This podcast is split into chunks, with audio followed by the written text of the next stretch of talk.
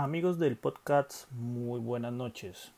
Noches pues porque a esta hora es que estoy grabando este primer episodio de los que espero sean muchos, donde busco opinar sobre diversos temas del acontecer nacional, que obviamente repercuten a nivel local en nuestro país me encontré con el podcast, el cual me parece una herramienta válida, chévere y útil de manejar, pues porque uno puede escuchar los audios de diferentes personas que opinan o hablan acerca de un tema en particular en cualquier hora y momento gracias a lo que hoy denominamos y llamamos y en el que y una herramienta con la cual ya sería muy difícil vivir el cual es el internet. Hoy quiero hacer referencia a un tema que cada vez es, más notable, palpable y relevante en el acontecer nacional. Lo denominé de bodeguitas y demás. Vemos cómo desde la pasada campaña presidencial y por precisamente el auge en el uso del Internet y los dispositivos móviles y las redes sociales, se han hecho más notorios y evidentes la, proliferación de las denominadas fake news o noticias falsas. ¿Y quiénes promueven o dan a luz este tipo de noticias? Perfiles falsos creados para desinformar o apoyar una causa. ¿Y quienes manejan estos perfiles? Son las denominadas bodeguitas, personas que no dan la cara, que son quienes administran dichos portales.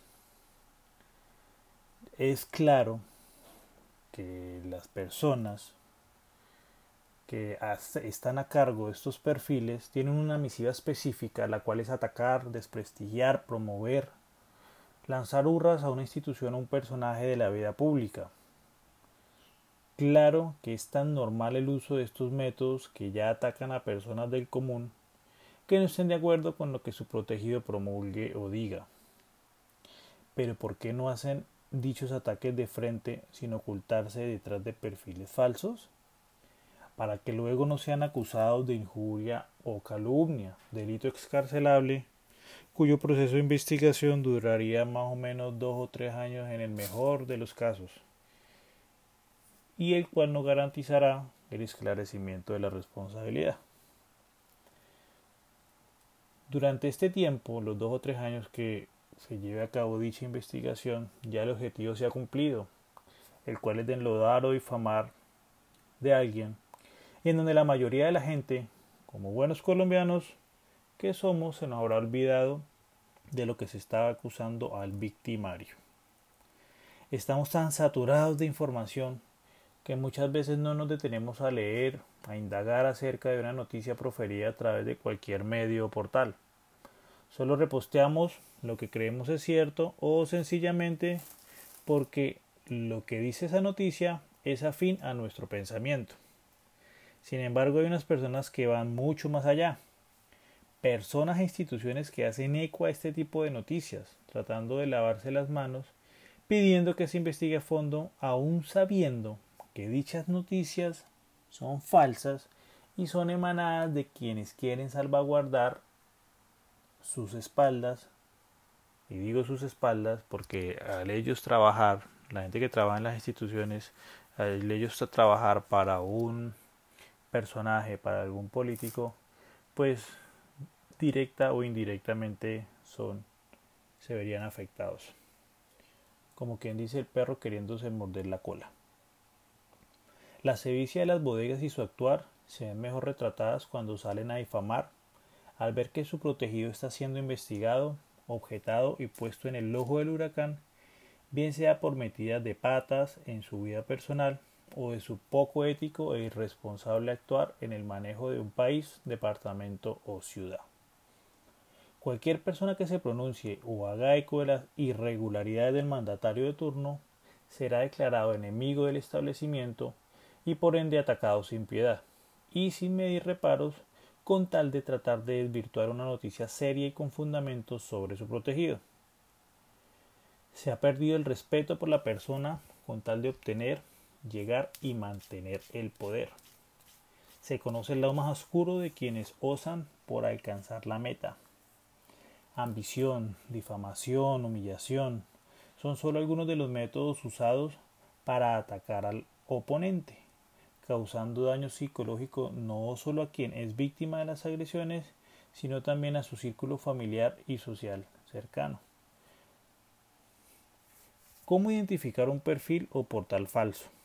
No hay forma 100% fiable de asegurar la autenticidad y veracidad de estos, pero sí hay algunas pistas que permiten dudar de su objetividad. Revisemos la fecha de creación del portal o perfil. Por lo general son creados para épocas electorales y muchos de ellos dejan de ser activos en tiempo muerto, cuando no hay elecciones. Sin embargo, en estos días podemos ver que varias de estas páginas siguen activas para defender al mandatario de turno y sembrar cortinas de humo cuando su protegido se ve atacado o inculpado de un mal actuar o una mala gestión. Son especialistas en echarle el agua sucia de lo que pasa a los demás, inclusive trayendo a colación gobiernos anteriores y sus malos o regulares manejos frente a una situación.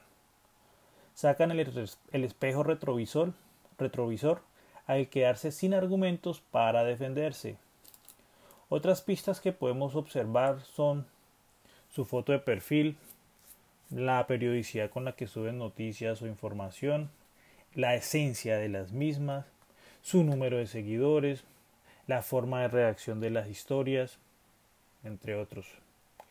Además, como buenos colombianos, tenemos esa malicia indígena a la hora de saber cuándo nos están metiendo a la boca, los dedos a la boca. Utilicémosla. Utilicémosla, por favor.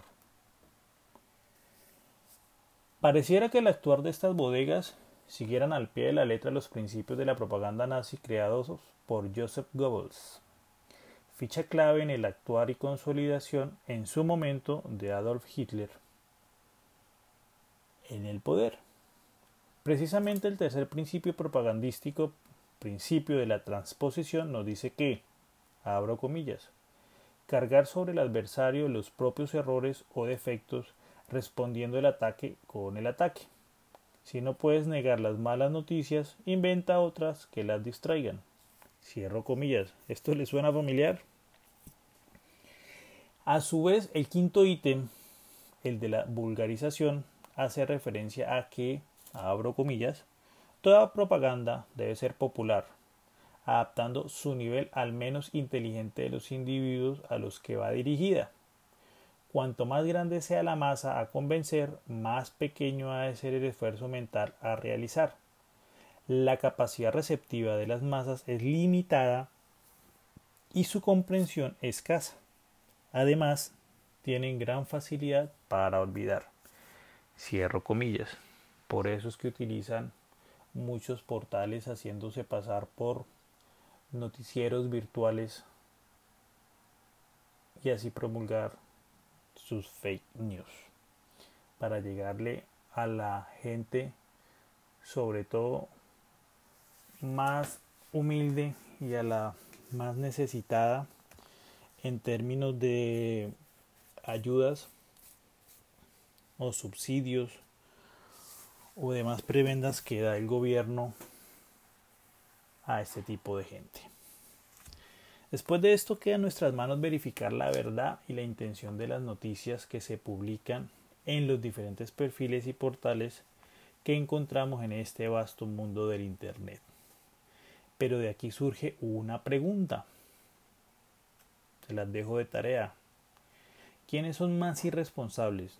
¿Los que generan una falsa información o aquellos que por hacer eco se sienten identificados o por tener un sentimiento de rechazo hacia el atacado o simplemente por pereza divulgan estas mal llamadas noticias.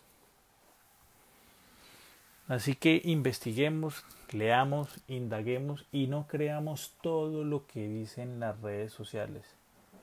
Si bien es cierto, estamos sobresaturados de información, nosotros somos los bastante inteligentes para discernir entre lo que es cierto y lo que no.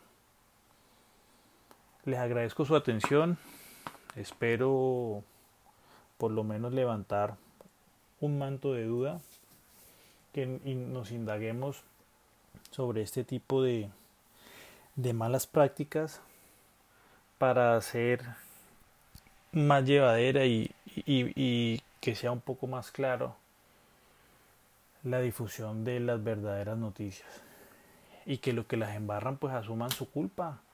Que no se traten de escudar en mentiras y en traer a colación episodios del pasado para hacer que se nos olviden sus embarradas. Amigos, gracias y espero encontrármelos en otro episodio, en otra oportunidad no muy lejana. Hasta luego y de nuevo muchas gracias.